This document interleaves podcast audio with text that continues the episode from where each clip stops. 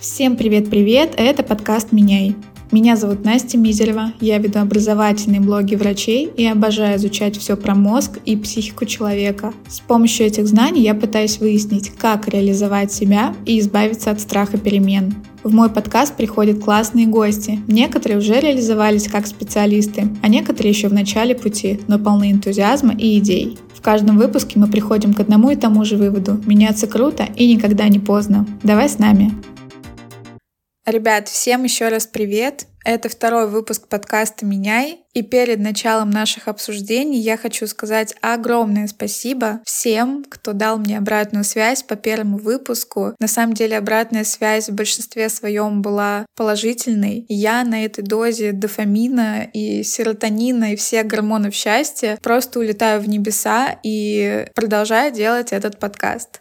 Прошлый раз мы с вами обсуждали, почему в целом нам так страшно меняться, почему наш мозг отказывается принимать любые перемены, особенно очень большие. А в этот раз мы с вами поговорим про то, как мы проходим, переживаем эти перемены. Но для начала я попрошу вас признаться, у кого из вас есть незавершенные проекты.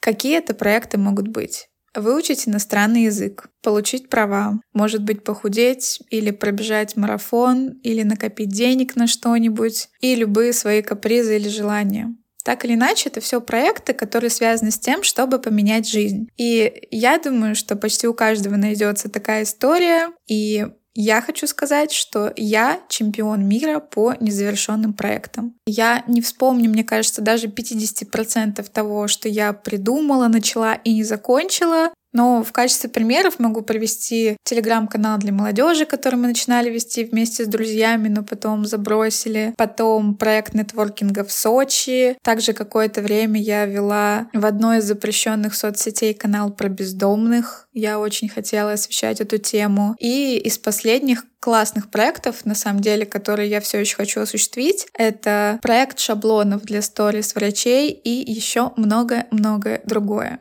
И я думаю, что многие узнают вот это вот состояние, когда ты начинаешь дело с горящими глазами, когда у тебя бурлит энергия, ты готов свернуть горы, и ты просто не сомневаешься в успехе, ты уверен, что у тебя все получится. Но в какой-то момент энтузиазм пропадает, трудностей становится все больше, силы уходят, и на самом деле ты понимаешь, что да не так уж мне и нужен был этот проект, не так уж мне нужен был этот подкаст, и подставьте любое свое дело, которое вы начали и не закончили. И в этот момент многие начинают думать, что значит это была не та самая цель, ради которой надо было так стараться, так вкладываться. Возможно, я себе придумала эту цель, а может у меня просто плохая сила воли. Но, возможно, вы просто не смогли правильно пройти эмоциональный цикл перемен.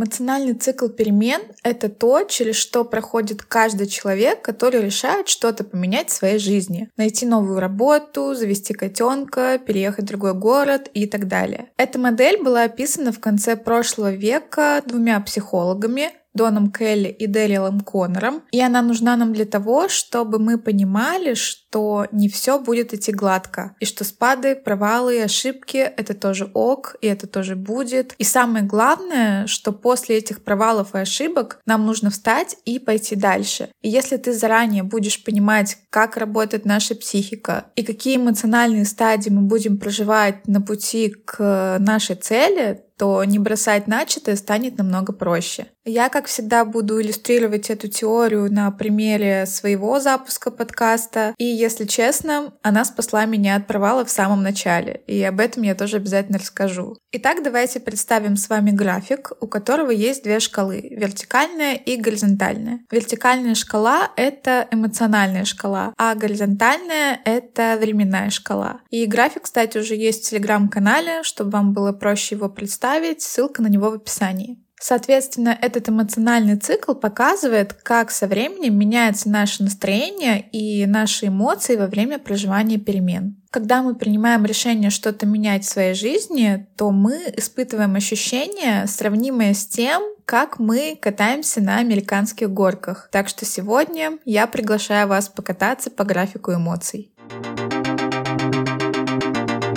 Наши американские горки не очень обычные. Мы с вами начинаем сразу же с высоты 20 этажа. Мы с вами садимся в лифт, поднимаемся на этот 20 этаж, и это наша стартовая точка. Соответственно, 10 этаж — это середина нашей эмоциональной шкалы, а нулевой этаж — это просто полнейшее дно, когда нам очень плохо, грустно, и мы хотим все забросить. Но мы с вами вначале полны энтузиазма, полны силы энергии, мы загорелись какой-то классной идеей, и мы находимся с вами в первой нашей точке, на этом самом 20 этаже, и точка называется «необоснованный оптимизм». По названию понятно, что это та точка, где мы абсолютно не замечаем никаких отрицательных сторон нашей идеи. Мы видим только положительные стороны, мы чувствуем себя замечательно, мы строим всякие оптимистичные планы, мы уже видим, как мы достигаем результата и уверены, что реализовать это будет достаточно просто. И в моем случае вот этой вот точкой был тот момент, когда я решила точно, что я делаю подкаст, когда я примерно расписала, о чем мы будем говорить, кого я буду звать, как это будет выглядеть. Я уже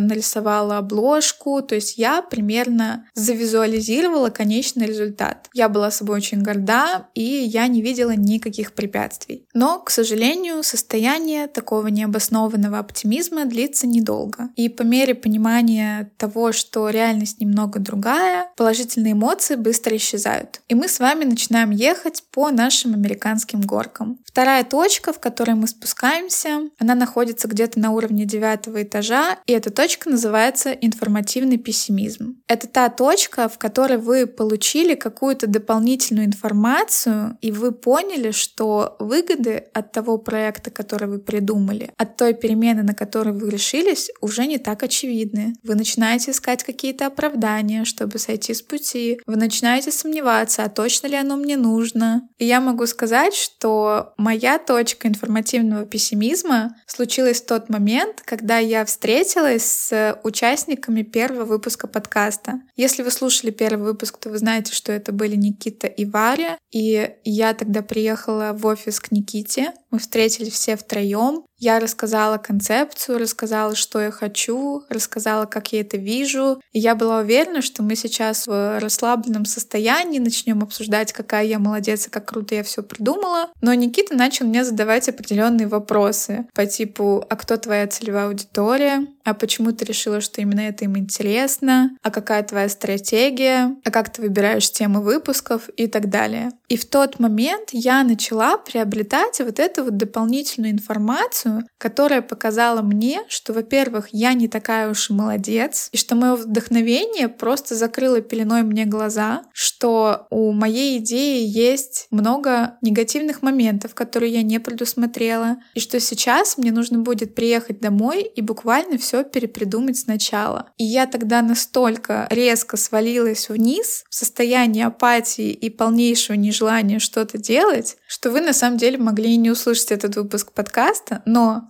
Самое забавное то, что я прочитала про эту теорию, про этот эмоциональный график за день до встречи с ребятами. И выйдя из офиса Никиты, я сказала себе, что ты сейчас в точке информативного пессимизма. Это нормально. Ты просто двигаешься дальше. Главное не останавливаться. И честно, мне кажется, что если бы я не знала об этом графике, я бы просто расстроилась, расплакалась и все бы бросила. Но на самом деле эта точка — это далеко не самая худшая точка. И мы с вами на наших американских горках спускаемся еще ниже. Мы спускаемся с вами в третью точку, которая называется момент отчаяния. Это самая низшая точка по эмоциональной шкале. Она находится где-то в районе нуля или единички, и большинство людей сдаются именно в этой точке. Здесь мы наиболее сильно ощущаем, что перемены — это очень сложно и больно, что положительные результаты, которые мы себе нарисовали в голове, на самом деле очень далекие и, возможно, уже даже нереальные, а, возможно, уже и не такие важные. И у нас остается как будто бы единственный и самый легкий путь покончить со всеми этими ужасными страданиями — это вернуться в нашу зону комфорта, вернуться к нашему привычному образу жизни, и тогда мы попадем обратно обратно на 20 этаж. Мы будем очень счастливы, мы будем на вершине нашей шкале эмоций, но на самом деле это очень мнимая вершина, потому что скоро вы осознаете, что вы просто выбрали легкий путь, и вы так и не пришли к своей цели. И тут, конечно, самое важное — это пройти, проскочить, пролететь эту точку отчаяния, и в этом вам поможет четкая картинка того будущего, которое вы себе нарисовали. И мне сразу вспоминаются примеры девушек или парней, которые решили похудеть какому-то событию. Возможно, это девочка, которая купила себе свадебное платье, и она смотрит на него каждый день. Она каждый день занимается спортом, потому что она понимает, что она очень хочет в него влезть, она очень хочет быть именно в нем. И в этой точке отчаяния она не останавливается просто потому, что она четко знает, для чего она все это делает. И если вы всегда в голове держите у себя вот эту картину будущего, то вы сможете проскочить этот самый сложный момент. Про себя я хочу сказать, что, скорее всего, пока что у меня не было этой точки отчаяния. Я буду обязательно держать вас в курсе. Мне просто кажется, что у меня пока не произошло каких-то глобальных проблем, я не столкнулась с какими-то серьезными препятствиями, поэтому, скорее всего, у меня все впереди.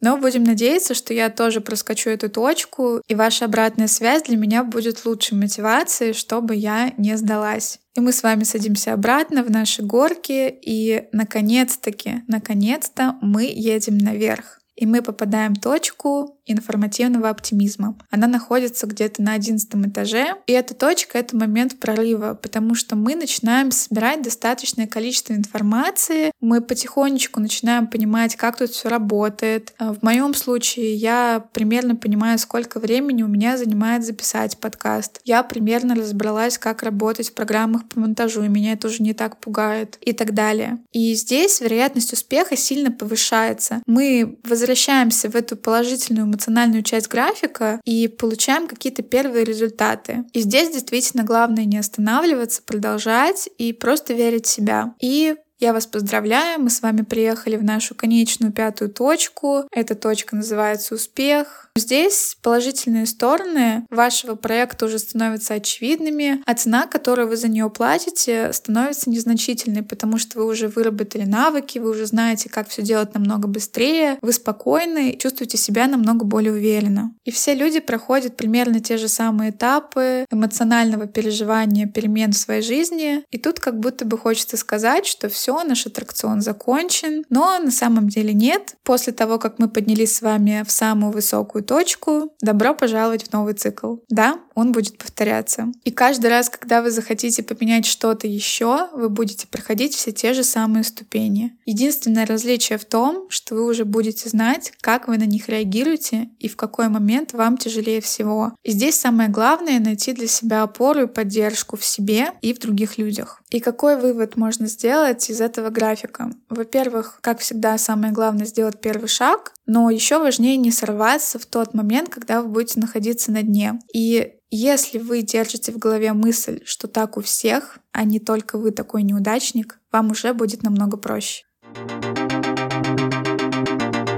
А теперь я хочу чуть больше поговорить о том, как пройти вот эту вот точку разочарования и как проходить все те моменты, когда вам кажется, что ваши идеи не стоят затраченных усилий, что это вообще не ваша цель и что вы не справляетесь. Во-первых, я предлагаю вам заранее смириться с неудачами. Мы про это уже обсуждали в первом выпуске подкаста, когда я предлагала вам прописать самые ужасные варианты, которые могут случиться, если вы решитесь на перемены, и то, как вы будете с ними справляться. Но еще я к этому могу добавить, что очень важно то, как вы трактуете слово неудача, потому что наша интерпретация неудач очень тесно связана с будущим успехом. Например, те из нас, кто считает, что мы рождаемся сразу же с готовым набором каких-то способностей, каких-то скиллов, и то, что мы не можем это никак поменять, намного меньше добивается успеха. А те, кто рассматривает себя как какой-то незавершенный проект, который можно улучшать, который может терпеть поражение, но это не значит, что проект в целом провальный. И в таких ситуациях люди не расстраиваются от провалов, а они учатся на своих ошибках и в результате добиваются гораздо большего. И я предлагаю вам трактовать слово «неудача» как опыт, опыт познания, и что с помощью нашей усердной работы мы можем поменяться и достичь очень больших результатов.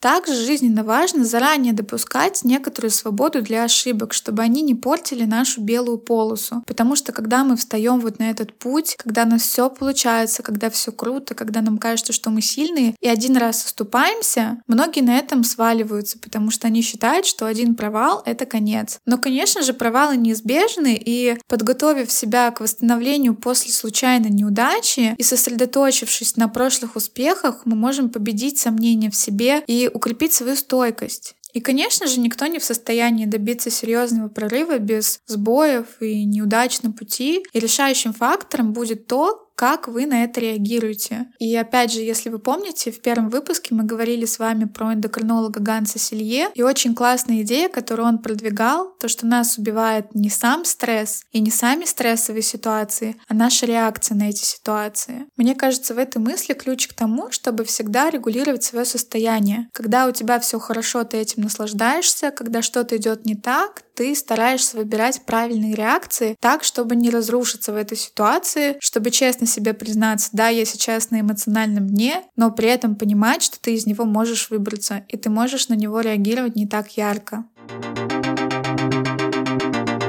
И продолжая тему выбора реакции на ситуации, с которыми мы сталкиваемся, я хочу сказать, что также очень важно формировать позитивные ожидания. И эти ожидания будут влиять на то, как мы себя ведем. На эту тему я нашла очень классный пример из книги Кэти Милкман «Как меняться». Эта история иллюстрирует возможности наших убеждений и то, как они влияют на результат. История связана с математиком-аспирантом Джорджем Данцигом. В 1939 году он опоздал на занятия по статистике. И когда он зашел в кабинет, он увидел на доске две математические задачки, и он решил, что это домашнее задание, переписал эти задачи себе в тетрадь, чтобы решить вечером. Когда он пришел домой, он обнаружил, что задачи были сложнее обычного, но все же через несколько дней он вернулся в аудиторию с ответами и извинился перед профессором, что провозился с ними так долго. Вскоре после этой ситуации профессор вне себя от возбуждения сам отыскал Джорджа, и оказалось, что он решил две нерешаемые задачи, в кавычках нерешаемые, из теории статистики, потому что верил, что это просто домашнее задание, которое чуть сложнее обычного. Мне очень нравится этот пример, он иллюстрирует то, что мы очень часто заранее ставим себе рамки, что мы с чем-то не справимся, и нету смысла даже пробовать. Именно поэтому мне очень не нравится, когда в каких-то курсах или в школе или в университете прописывают сложные задания, чтобы ты как будто бы заранее настраивался, что тебе будет тяжело и сложно. И, конечно же, наши убеждения о себе и окружающем мире возникают не на пустом месте, и ключевую роль в формировании этих убеждений о наших способностях играют обратная связь связь и подкрепление, которое мы получаем от окружающих людей. И тут очень важно окружить себя теми людьми, от которых ты можешь либо подпитаться энергией и поддержкой, либо набраться знаний. И в периоды, когда тебе особенно сложно, очень важно найти тех, кто сможет тебе дать положительную обратную связь, замечая то хорошее, что ты уже перестал замечать. Например, я сразу после выхода первого выпуска подкаста попросила всех своих друзей говорить мне только хорошее первые несколько дней я слушала только то, какая я молодец, и я знала, что мне это было очень нужно. А замечание и критику я попросила написать потом. Я сказала, что я сама пойму момент, когда я буду к этому готова, и я вас обязательно об этом оповещу. И мне это очень помогло, потому что вначале мне, правда, сказали много хороших вещей, а в момент, когда я поняла, что скоро записывать второй выпуск подкаста, и надо бы понять, где я сделала ошибки, я написала всем, кто хотел что-то сказать, и уже спокойно, не расстраиваясь, настраиваясь, послушала все замечания. А если вернуться к мысли о том, что очень важно также окружить себя теми людьми, у которых ты чему-то можешь поучиться, то мне тут вспоминается одна из моих любимых цитат. Если ты в комнате самый умный, значит ты находишься не в той комнате. И действительно, насколько же важно находиться в хорошей компании, в хорошем окружении, если ты надеешься достичь высоких целей. И если ты понимаешь, что ты сейчас условно самый умный, то тебе надо найти людей, которые умнее тебя и знает больше. Есть очень простая техника, которая помогает людям, которые хотят освоить какое-то новое умение, и эта техника называется подражание. Она заключается в том, что мы выбираем человека, который уже добился многого в этой сфере, и мы начинаем ему подражать. Это не значит, что мы повторяем все его действия, но мы следим за тем, какой путь он прошел и что он для этого сделал. Так как у меня очень большой стаж прослушивания подкастов, я знала несколько ребят, которые мне нравятся больше всего,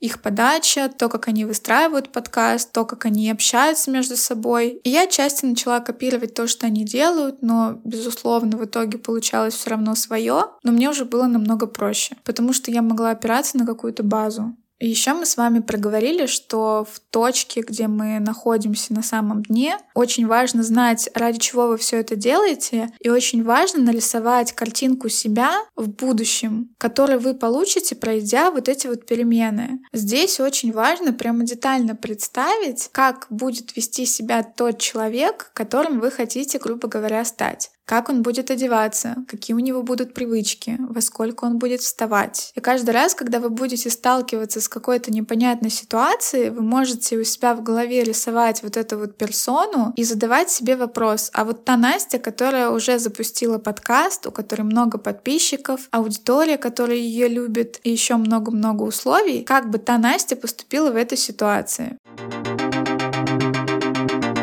Еще я очень люблю спрашивать у своих друзей, как выглядит их идеальный день. Я предлагаю представить, что у них есть любое количество денег, у них есть возможность улететь куда угодно, проснуться где угодно и так далее. И этот вопрос достаточно часто ставит в какой-то тупик, потому что не все задумываются о своем идеальном дне. Но когда мы начинаем все это проговаривать вслух, то, как ни странно, это уже перестает быть чем-то нереальным. Например, в моем идеальном дне я просыпаюсь очень рано, и перед всеми-всеми своими делами я иду пить кофе и читать книжку. Тихо, спокойно, в расслабленной обстановке, чтобы набраться сил на весь день, а уже потом заниматься рабочими вопросами и всем остальным. Мы, конечно, упустим тот момент, что проснуться я хочу в Париже, это тоже часть моей мечты. Но ровно в тот момент, когда я это проговорила, я подумала, а что мне мешает пить кофе с книжкой по утрам уже сейчас? И здесь мне хочется вспомнить отрывок из очень классного интервью, которое мне надолго запомнилось. Ссылку на него я обязательно оставлю в канале, я очень советую его посмотреть. В интервью гость упомянул фразу «fake it till you make it», то есть притворись кем-то, пока ты им не станешь. И что если у вас есть представление о какой-то идеальной жизни в будущем, которая настанет